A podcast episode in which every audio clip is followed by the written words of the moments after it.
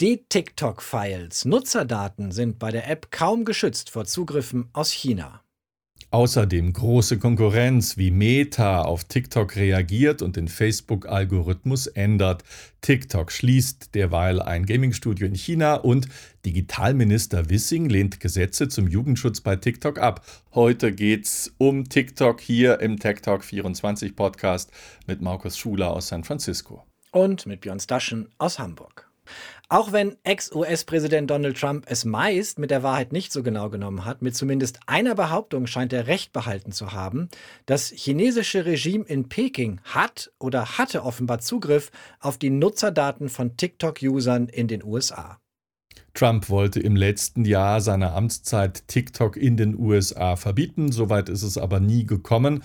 Recherchen von BuzzFeed News in den USA legen nun nahe, Angestellte der chinesischen TikTok-Muttergesellschaft ByteDance, die hatten mindestens monatelang, wenn nicht gar länger, Zugriff auf sensible Nutzerdaten aus den USA. Das Online-Magazin BuzzFeed hat nach eigenen Angaben mehr als 80 Tonbandmitschnitte von Meetings bei TikTok erhalten und diese ausgewertet. Die Aufzeichnungen enthalten 14 Aussagen von neun verschiedenen TikTok-Mitarbeitenden und die deuten darauf hin, dass Ingenieure in China zwischen September 21 2020 und Januar 2022 Zugang zu US-Daten hatten, mindestens in diesem Zeitraum. Und das steht in krassem Widerspruch zu einer eidesstattlichen Aussage eines TikTok-Managers, Markus, bei einer Senatsanhörung in den USA im Oktober 2021. Der Manager hatte vor Politikern in Washington ausgesagt, ein spezielles Sicherheitsteam von TikTok in den USA entscheide, wer Zugang zu diesen Nutzerdaten erhalte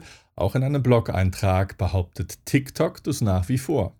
Das alles scheint aber offenbar nicht zu stimmen. Laut BuzzFeed News soll es genau andersherum gewesen sein. TikTok-Mitarbeitende in den USA, die mussten sich bei ihren Kolleginnen und Kollegen in China erkundigen, wie überhaupt der Datenverkehr der US-User verarbeitet wird. Die Tonbandmitschnitte belegen auch, dass die US-Angestellten weder die Erlaubnis noch das Wissen hatten, wie sie selbst auf diese US-Daten zugreifen können. In China werde alles gesehen, zitiert BuzzFeed einen Mitarbeitenden des TikTok-Sicherheitsteams. In einem anderen Meeting im September 2021 bezeichnete ein Direktor einen in Peking ansässigen Ingenieur als den Master Admin, den Master Administrator, der Zugang zu allem habe. Dem Magazin liegen nach eigenen Angaben auch Screenshots und andere Dokumente vor, die frühere Berichte über den Zugriff chinesischer Mitarbeiter auf US-Daten bestätigen. Der Inhalt der Tonaufnahmen zeige, dass der Zugriff auf die Daten viel häufiger und in jüngerer Zeit erfolgte als bislang berichtet. BuzzFeed kommt zu dem Schluss, die Dokumente zeigten, dass das Unternehmen die Gesetzgeber, seine Nutzerinnen und Nutzer und die Öffentlichkeit getäuscht habe. Eva Lambi-Schmidt, ARD-Korrespondentin in Shanghai. Sie wundert sich über die Datenspionage gar nicht. China sammelt Daten. Das ist nichts Neues. Jeder, der eine chinesische App benutzt, muss davon ausgehen, dass die Daten gelesen und genutzt werden können. Das ist im Inland so. Und warum sollten die Apps im Ausland anders funktionieren? Dahinter steckt einmal Big Data, das heißt, dass Daten der Nutzer gesammelt werden, um noch mehr Produkte verkaufen zu können und der chinesische Überwachungsstaat. Dieser wird immer weiter ausgebaut.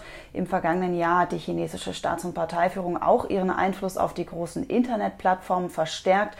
Das geht auch an TikTok nicht vorbei, denn seit August vergangenen Jahres gibt es eine staatliche Beteiligung an der Muttergesellschaft ByteDance mit einem Prozent. Das ist noch nicht viel, zeigt aber nochmal deutlich, Wirtschaft und Politik gehen in China zusammen.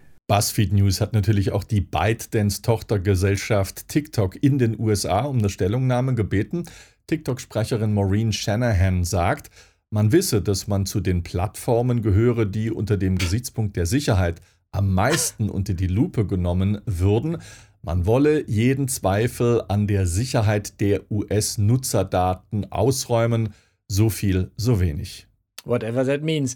Am Sonntag hat TikTok nochmals nachgelegt und behauptet, die US-Nutzerdaten seien nun auf Datenbankserver der Firma Oracle in den USA kopiert worden. Kopie übrigens ist ein gutes Stichwort, Markus. Ein Schelm, wer denkt, dass Kopien der US-Daten nicht doch in China verblieben oder gelandet sind. Und was ist eigentlich mit den Daten deutscher TikTok-Nutzerinnen und Nutzer? Fragt da eigentlich jemand nach oder recherchiert dort jemand, denn wohin guter Glaube an die Zusammenarbeit mit einem nichtdemokratischen Regime führt, das sehen wir derzeit ja bekanntlich in der Ukraine. Unabhängig von dieser Debatte sehen die großen Plattformen derzeit TikTok als ihre schärfste Konkurrenz, allen voran Facebook. Mark Zuckerberg, Markus, ist bekannt dafür, dass er Konkurrenz fürchtet und sie entweder aufkauft, siehe Instagram oder WhatsApp, oder versucht sie zu kopieren und dann auszuschalten.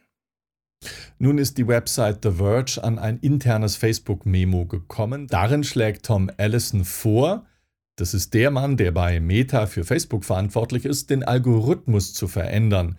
Derzeit sehen Nutzerinnen und Nutzer vor allem Videos von Accounts, denen sie folgen.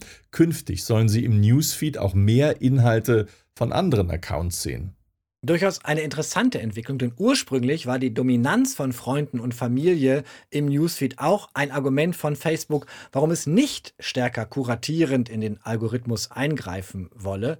Häufiger sehen werden Nutzerinnen und Nutzer auch Reels aus Instagram, wenn sie ihren Facebook Newsfeed anschauen, eine weitere Reaktion auf die zunehmende Stärke von TikTok.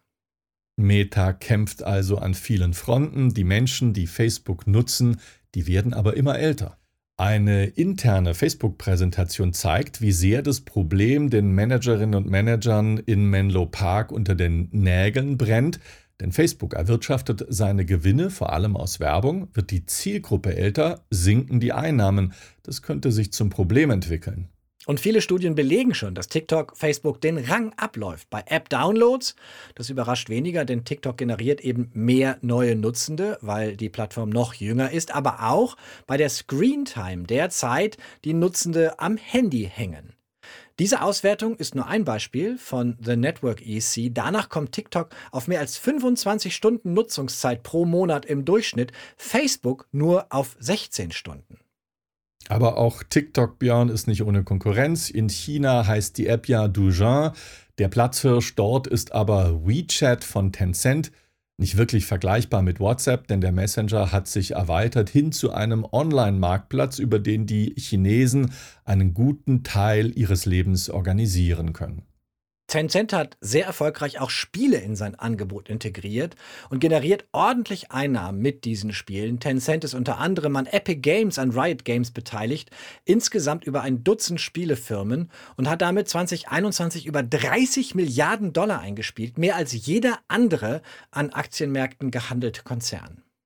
Die ByteDance-Mutter TikTok wollte ihren Teil an diesem Markt gewinnen und gründete 2019 seine Spieleabteilung Newverse.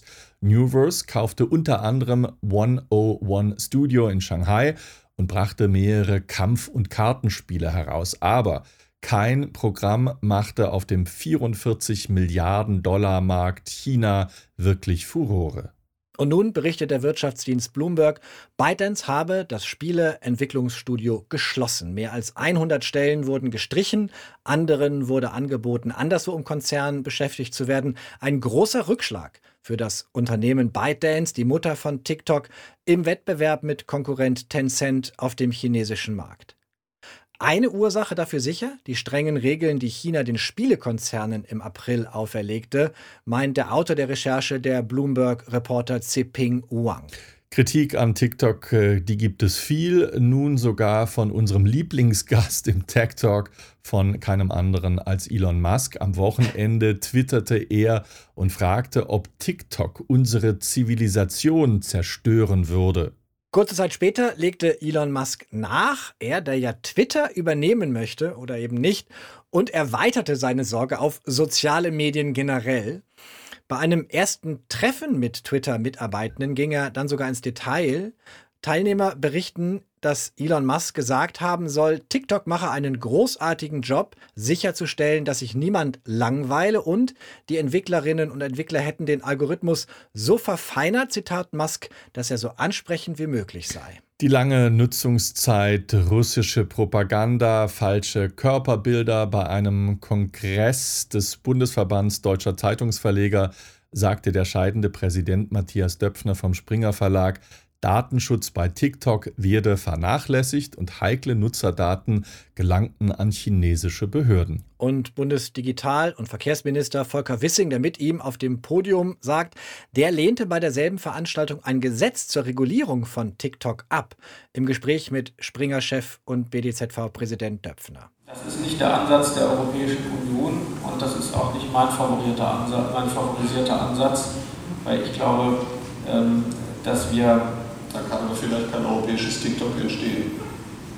Ja, aber wir brauchen einen, einen Raum äh, der, der Freiheit und des, des äh, ungehinderten Zugangs.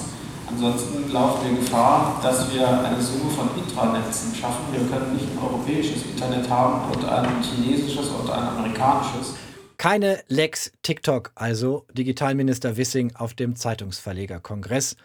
Uns geht's am kommenden Dienstag wieder hier auf Tagesschau 24 und in der ARD Infonacht. Außerdem als Podcast unter techtalk24.net. Und natürlich auf YouTube in einer eigenen Playlist auf dem Tagesschau-Kanal.